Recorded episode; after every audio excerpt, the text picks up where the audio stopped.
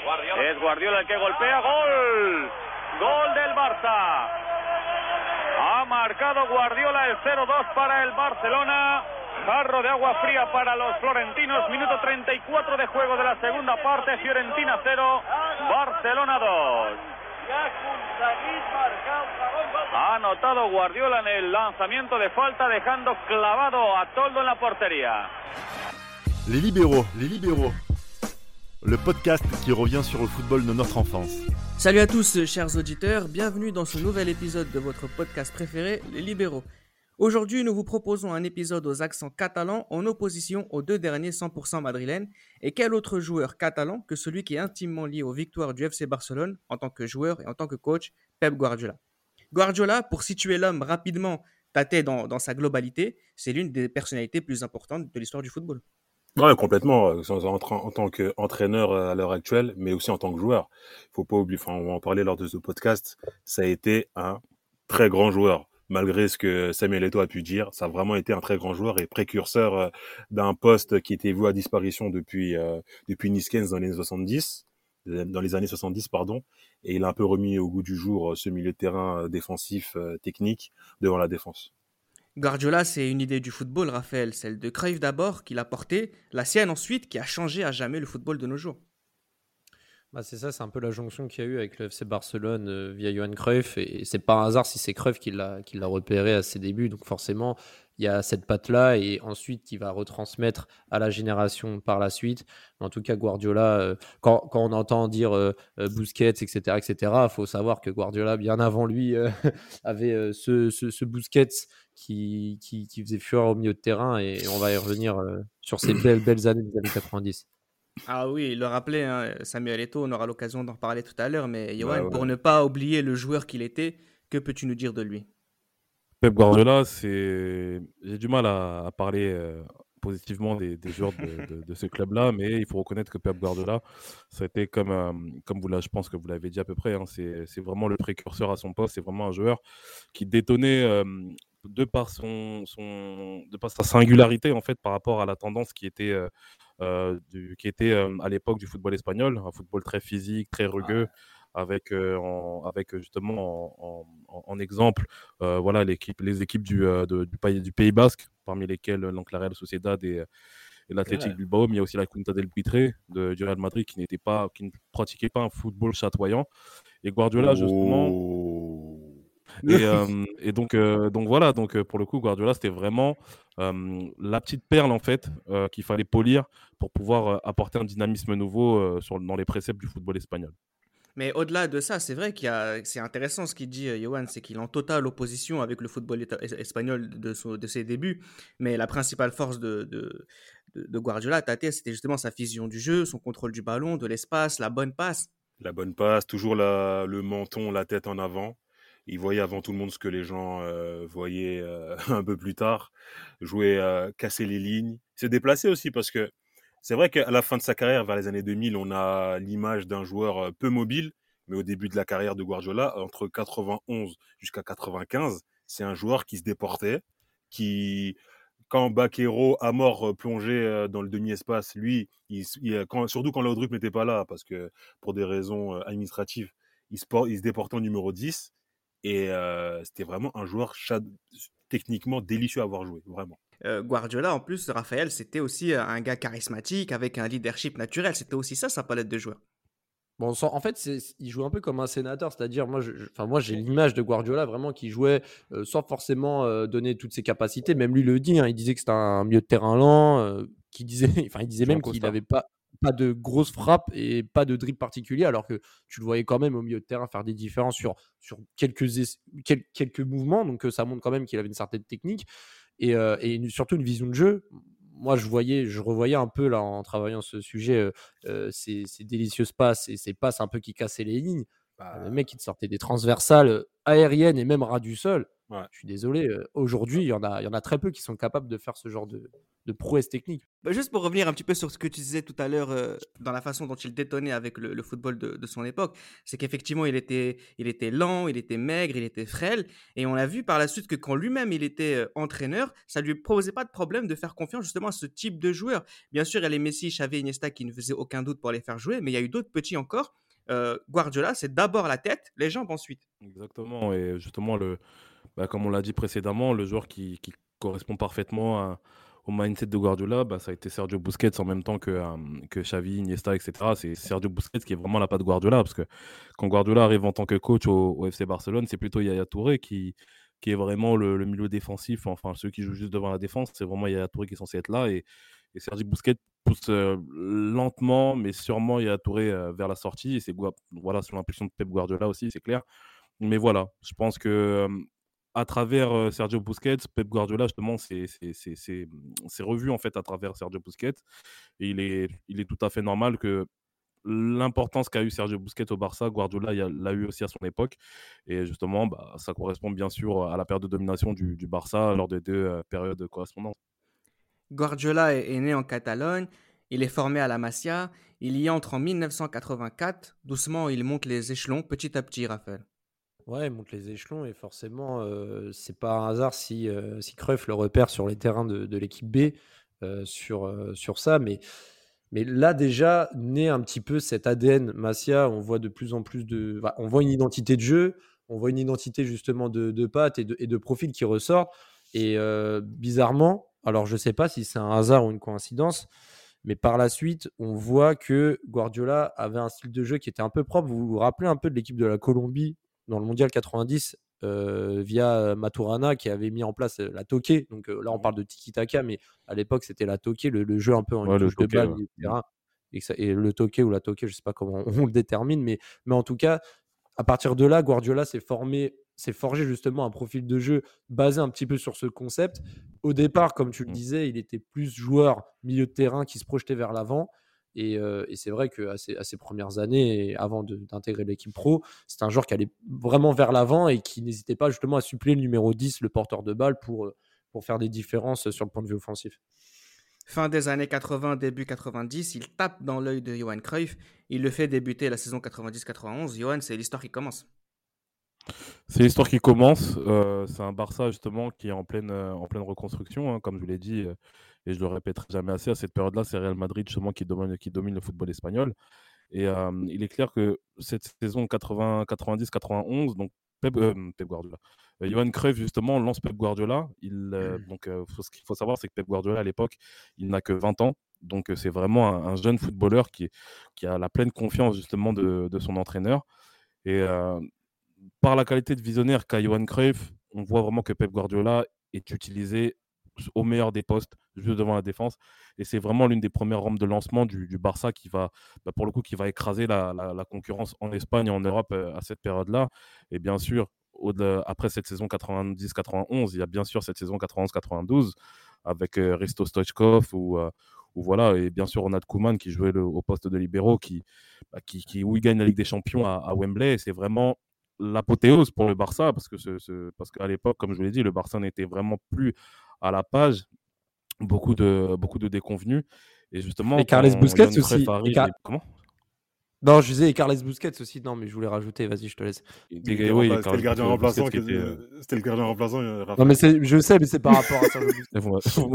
vous m'avez détruit là. Mais coupez les jambes. C'est lui, c'est encore lui. Chader. Ah, pour rebondir à, à l'année 91 du Barça, premier titre du championnat, et pour mettre à cette, à cette époque-là, Cruyff devient euh, de plus en plus menacé parce qu'il est dans le club, ça fait trois ans, il n'y a pas de titre, il n'y a qu'une Coupe d'Espagne en 91, il me semble, en 90, pardon. Et là, ça commence déjà à grincer parce qu'il y a des investissements qui sont là.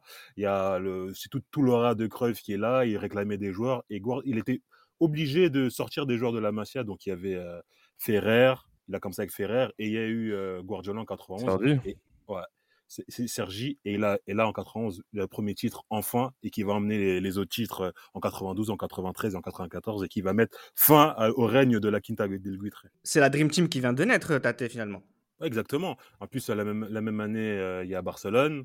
Donc c'est la Dream Team, c'est le surnom aussi qui est euh, lié avec les joueurs de basketball américains, comme les Espagnols gagnent le la médaille d'or au football avec Guardiola. Donc, Mm. ils font le parallèle. Et oui, il y a cette dream team de Barcelone qui commence à, à éclore. Stoïkov, euh, Laudrup, Guardiola, Amor, Ferrer et euh, Baquero. Et franchement, c'est un football. euh, franchement, je vous conseille de voir aussi au cas. Zubizarreta Ouais, au c'est un cas. football, c'est un football exceptionnel.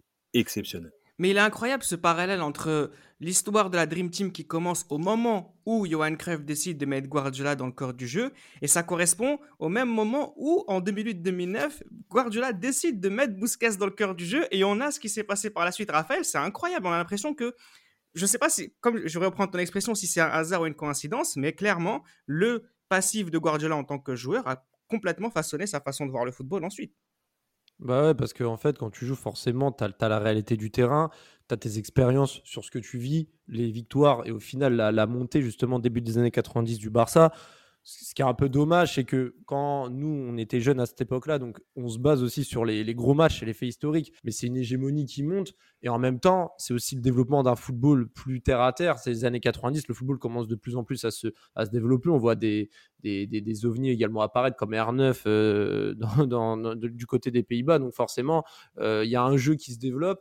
Et c'est pas, pour moi, c'est pas vraiment un hasard si tu vois Guardiola par la suite euh, développer et ensuite, à partir de 2008, le retranscrire en tant que coach.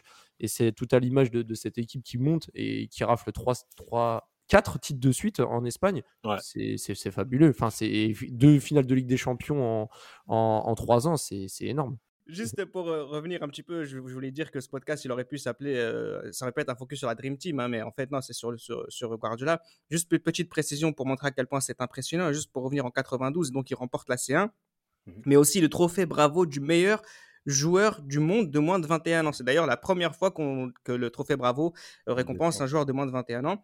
Et les champions olympiques, c'est vraiment un jeune incroyable. À ce moment-là, il n'a même pas 21 ans. Je voudrais aussi qu'on revienne encore un tout petit instant pour euh, nos, nos, chers auditeurs sur le poste de Guardiola. En fait, c'est le numéro 4 et ça, c'est très important de le préciser. C'est d'ailleurs ce numéro 4 qui va être utilisé par euh, Rijkaard euh, à l'Ajax en 95. C'est vraiment. 4, 4. Non, pardon. Continue.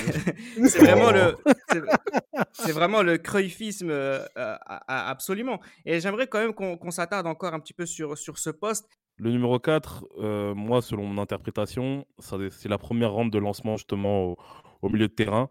C'est celui qui reste juste devant la défense et qui est la première rampe de lancement il doit colmater les brèches justement qui on va dire il sait même pas, il a un poste qui pour moi qui n'est même quasiment même pas défensif en fait. Parce non, que il apporte tellement offensivement que défensivement on a l'impression qu'il sert à rien du tout. Et pour moi c'est comme je l'ai dit c'est vraiment la première rampe de lancement de, de l'attaque. Bon après, après, le gardien de but euh, qu'on a vu du côté de l'Ajax mais concernant le Barça c'est la première rampe de lancement justement pour les attaques euh, pour les attaques placées dont, dont, dont fait l'objet le Barça quoi.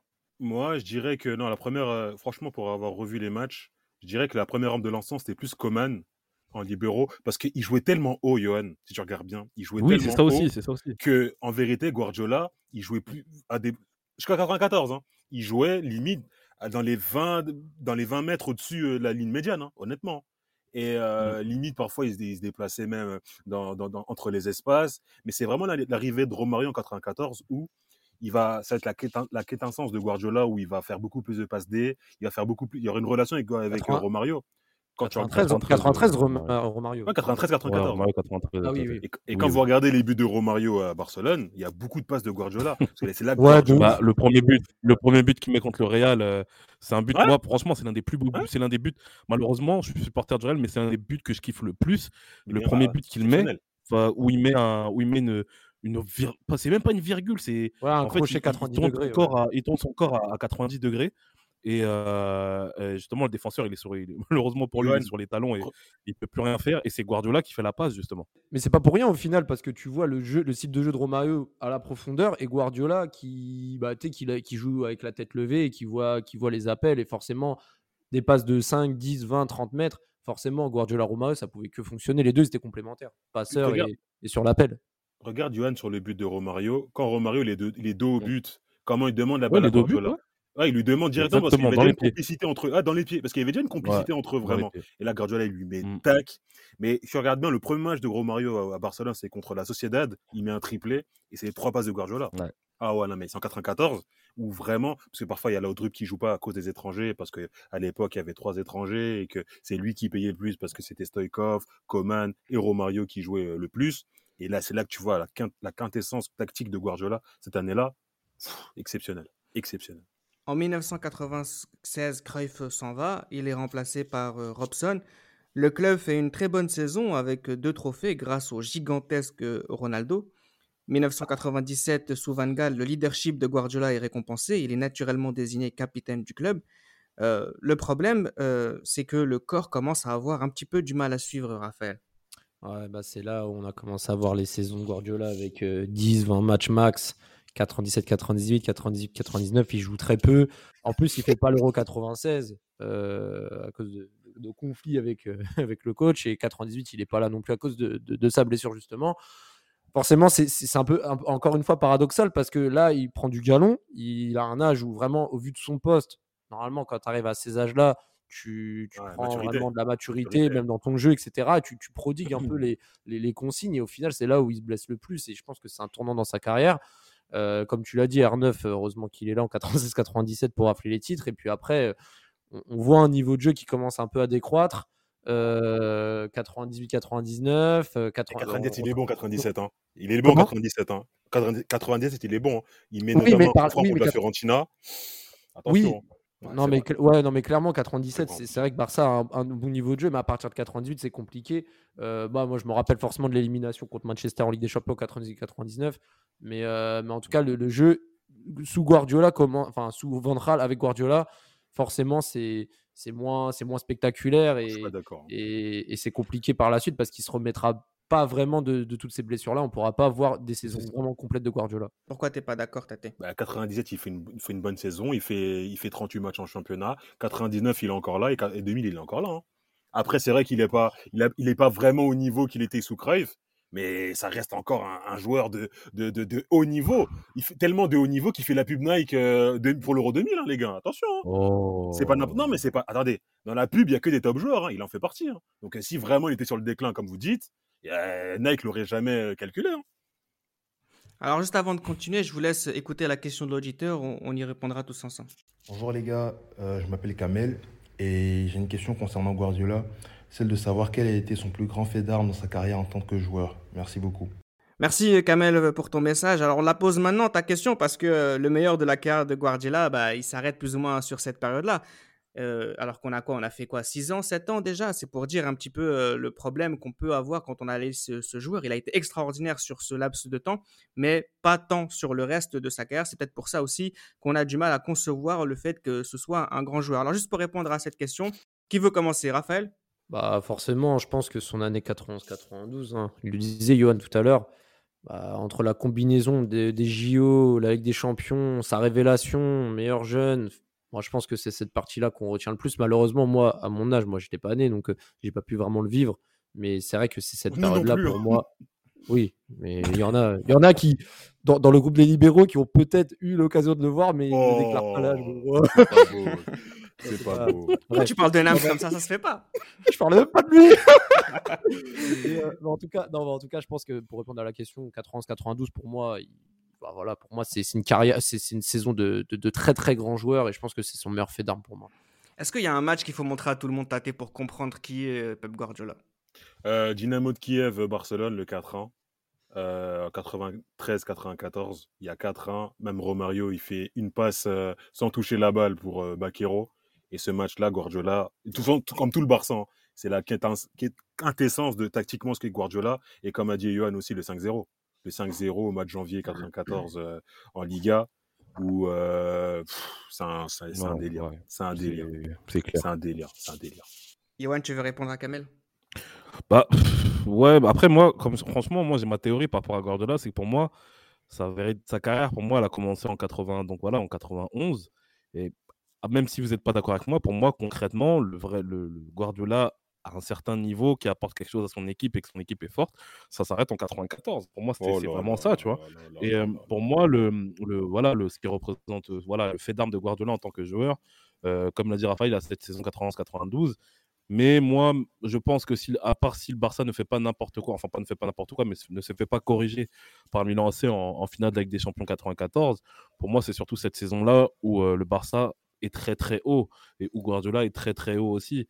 et euh, en dépit du fait qu'il gagne le championnat de justesse. Ouais. Mais euh, bien sûr, le, moi, le match que je, que je connais le plus de Guardiola, c'est le 5-0 face, à, face au Real Madrid.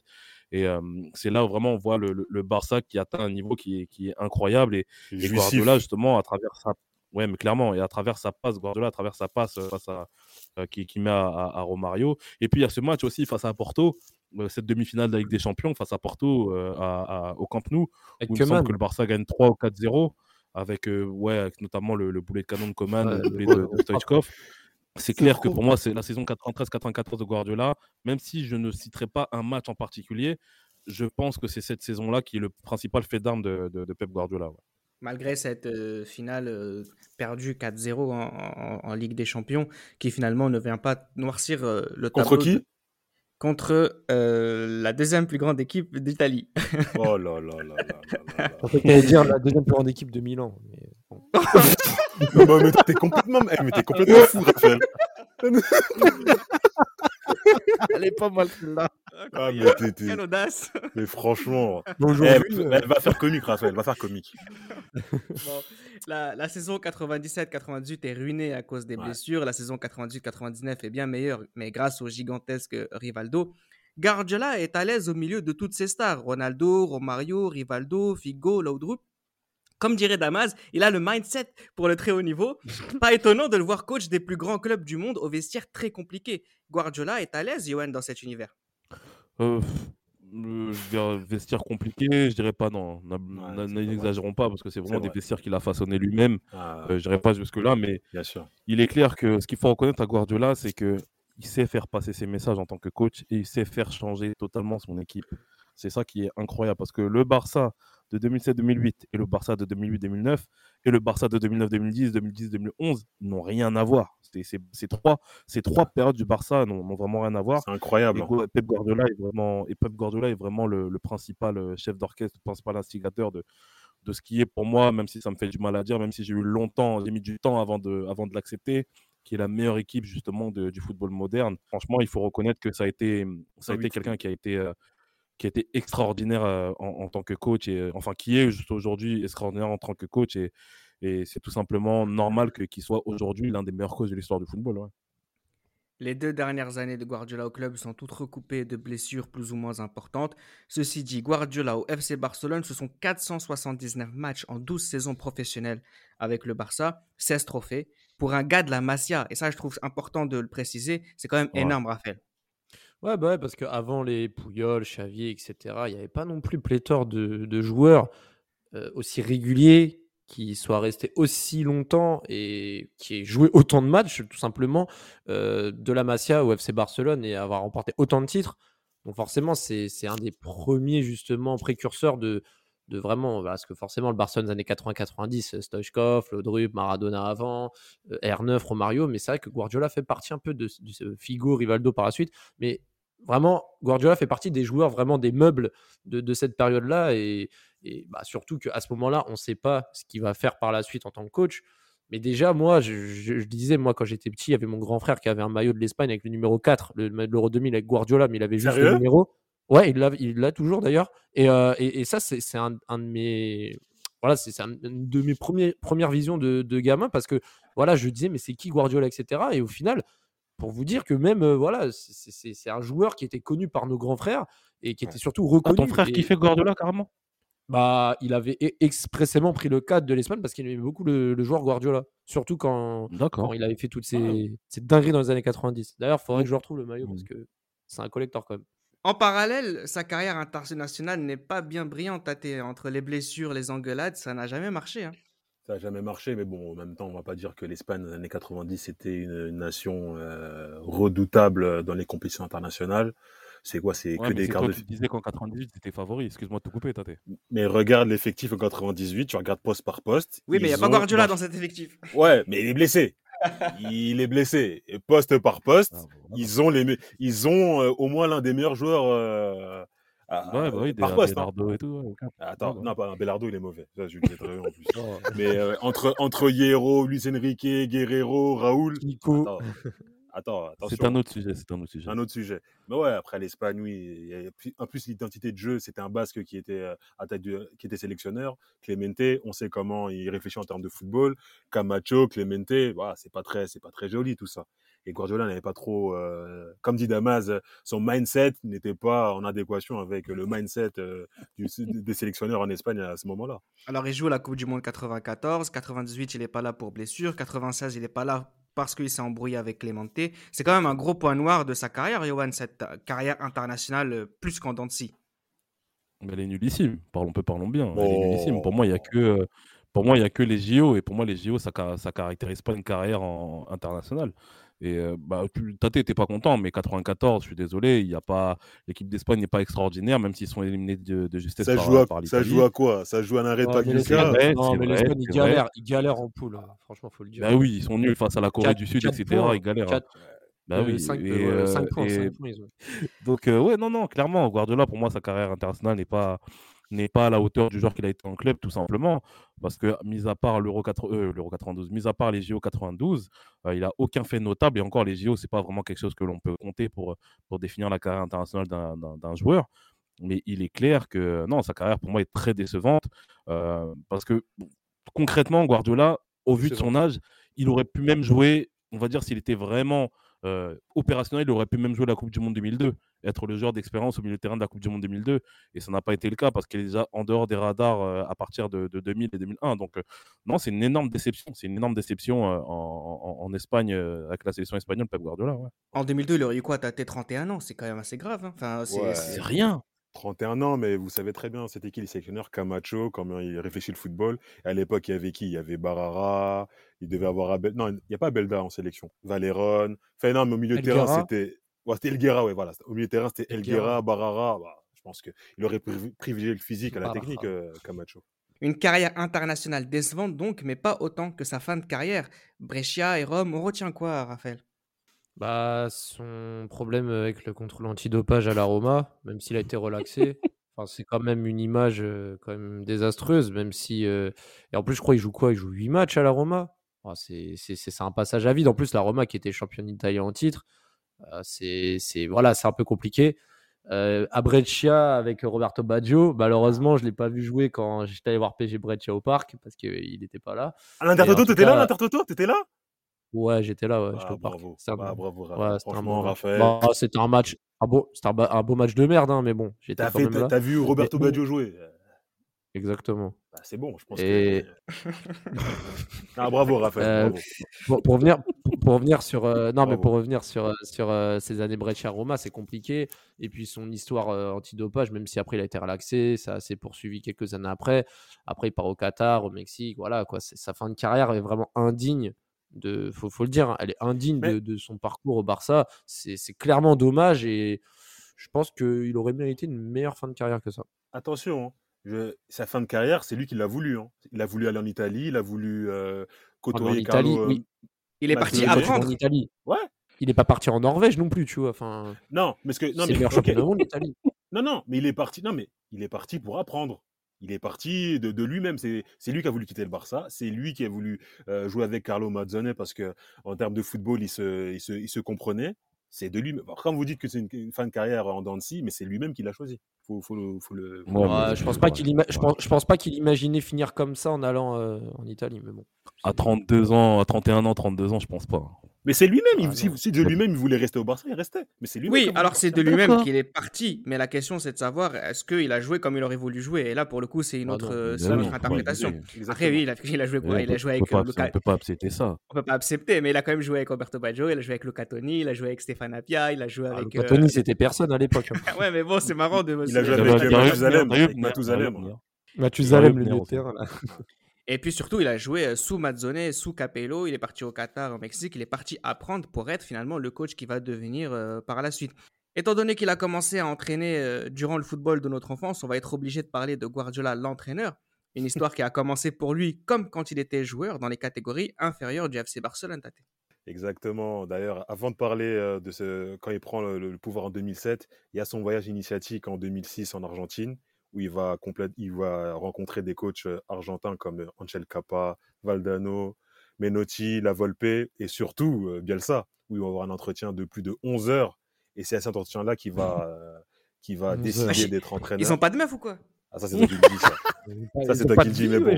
Ça, ça, c'est ça, c'est- ça, c'est vous qui le dites, mais euh, pendant 11 heures d'affilée, hein. D'affilée. Bah hein. oui, c'est ça le problème. Ah, pendant- ils, sont levés. pas mangé. Le chômage. pendant, pendant- enfin, pendant 11 heures d'affilée, ils ont parlé de football, notamment sur euh, l'Ajax de Van Gaal. Ils ont disséqué comment ça jouait, etc. etc. Et c'est de là, de cet entretien-là, que Guardiola avait des doutes pour être entraîneur, mais après cet entre- entretien avec Bielsa, il a décidé de se lancer. Et Big Richstein lui propose le poste euh, en 2007 euh, pour euh, le Barça B.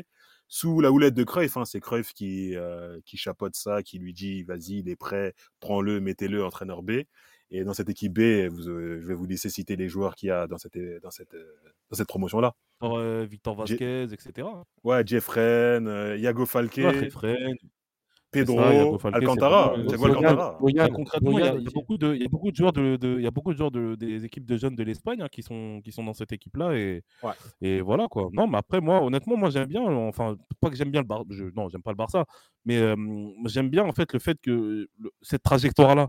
Tu vois, le Ouais. fait de pouvoir entraîner Elle les équipes de jeunes d'abord avant éventuellement d'entraîner des équipes, euh, tu vois, des équipes beaucoup plus UP, donc l'équipe A notamment du Barça. Et pour moi, c'est le meilleur choix qu'a fait une fois de plus Johan Cruyff, euh, sous l'impulsion de Johan Cruyff qu'a fait le Barça. Et honnêtement, moi, c'est respectable, et c'est vraiment une trajectoire que, que j'admire. hein. Même si c'est vrai que Guardiola, c'est pas vraiment le coach que j'admire le plus, mais c'est une trajectoire que j'admire et que je respecte énormément. Première saison euh, avec l'équipe première, sextuplée, c'est l'histoire, ça, Raphaël. C'est le début de la plus grande ère de, pour un club euh, en Europe, dans le monde. hein. C'est surtout que le Barça sortait d'une saison un peu délicate. hein. Je crois qu'ils finissent même quatrième en 2007-2008 sur Rijkaard. Euh, On connaît Troisième, ouais. l'histoire d'Eco, Ronaldinho dehors. euh, 4-1, il les- prennent 4 face au Real Madrid, etc. Le Euh, Pastillo, bien sûr, bien sûr. Bien le sûr. Pastillo, Ah, ouais, c'était voilà, compliqué. Et là, C'est il très dur. arrive, il- ça, ça- ça passe d'une saison très médiocre à une des meilleures saisons de l'histoire d'un club, euh, toute époque et tout championnat confondu. C'est Et dingue. ça s'est joué à En fait, rien parce dingue. que ça s'est joué à rien parce que le choix numéro un de Laporta, c'était Mourinho. Et c'est-. Mm. Et il y a une motion de censure et, et Cruyff qui lui dit non, mais tu peux pas prendre Mourinho, etc. etc. Et c'est Cruyff, encore une fois, qui souffle à euh, Laporta qui lui dit non, Pep est prêt. Vous vous rendez compte à quel point Cruyff, Rinus Michels, les Pays-Bas et l'Ajax ont fait, de, ont fait de Barcelone un grand club Bien sûr. Non, mais c'est vrai, hein, c'est vrai. hein. Ouais, c'est vrai. Clairement. Le meilleur coach du monde depuis Johan? C'est en contestation, monsieur Zakitas. Dites, dites la vérité. Le meilleur Dites la coach, vérité. Ferguson. En fait, en fait, en fait, attends, non, non, laissez, bah, c'est à moi qu'on a posé la Sans question. contestation, Ah. messieurs. Non, non, plus sérieusement, oui, oui, oui. Concrètement, c'est le meilleur coach. C'est le meilleur coach, il n'y a rien à dire. Euh, surtout, en fait, pour moi, ça- l'écart s'est creusé. En fait, l'écart s'est creusé, je pense, euh, parce que moi, je mettais Mourinho et Guardiola au même diapason. Ce que Mourinho a fait à Porto, ce qu'il a fait de Chelsea, ce qu'il a fait à l'Inter Milan, les deux, je les mettais au même diapason. Mais pour moi, bien sûr, l'écart s'est creusé quand? En, Je sais plus c'est quel jour, mais c'était en novembre 2009, enfin de- novembre 2010 plutôt. L'écart s'est creusé à ce moment-là 5-0 là. Ouais. à ce moment-là, le 5-0, euh, la Manita qui a eu justement à- au Camp Nou euh, cette année-là, enfin ce, ce match, sur ce match-là, ça a creusé l'écart. On pensait à un accident, mais en fait, Ah, cette, le- ce fracas justement a causé, a, a- a- a fait basculer justement le rapport de force entre Guardiola et Mourinho, en dépit même de voilà de, de la victoire justement en Coupe, de, Ro- en coupe du Roi cette saison-là, mais concrètement l'écart il s'est creusé à ce niveau-là. Et pour moi, Guardiola, oui, concrètement, depuis que je suis le football, c'est le, c'est le plus grand coach qui, qui, qui a eu. ouais. Je vous fais écouter un dernier vocal et on en reparle tout de suite après. J'ai d'abord rappelé à Guardiola qu'il n'a jamais été un grand joueur, il était un bon joueur. Et c'est vrai. Forcément, messieurs, hein, chers auditeurs et auditrices, Eto qui donne son avis sur Guardiola, le joueur. Un avis, il faut le dire, tâté, catastrophique. Bah non, c'est juste la rancœur d'un homme. Et, et à juste titre, hein, parce que Guardiola, on, a- on- on dépeint une, euh, une belle image de lui en tant que coach et en tant qu'entraîneur. Mais humainement, c'est pas quelqu'un qui, a- qui de très fiable, j'ai envie de dire. Et, et là, et là, Samuel Eto'o parle simplement euh, sous, le- sous le coup de la rancœur qu'il a vis-à-vis de lui, de ce qu'il lui a fait en 2009. Et euh, ça biaise son analyse sur Guardiola. Mais euh, non, non, très très bon joueur. Très grand joueur en 80 jusqu'en 94. quand Samuel Eto'o parle de ça, moi, pour moi, ce que je comprends dans cette phrase-là, c'est que quand il dit que Guardiola n'a jamais été un grand joueur, je pense que par rapport à ce qui se faisait à l'époque, Guardiola n'est pas quelqu'un qu'on plébiscite, qu'on on ne considère pas comme un joueur incontournable de cette période-là, qu'on le veuille ou non. Et je pense que Samuel. Eto'o part de ce postulat-là. Mais oui, mais quand, quand on, on te dit de faire, on te dit de faire un 11, euh, on te dit de faire un 11 type dans les années 90, Guardiola n'est pas dedans. Parlons peu, parlons bien.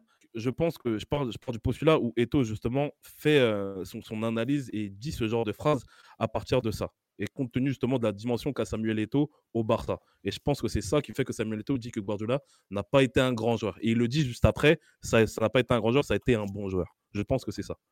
Après, juste pour revenir sur ce que tu disais sur le fait que humainement, c'est pas quelqu'un de fiable, je te trouve un peu sévère, Tate. C'est juste que, voilà, il faut pas quitter euh, dans, dans son collimateur, c'est tout.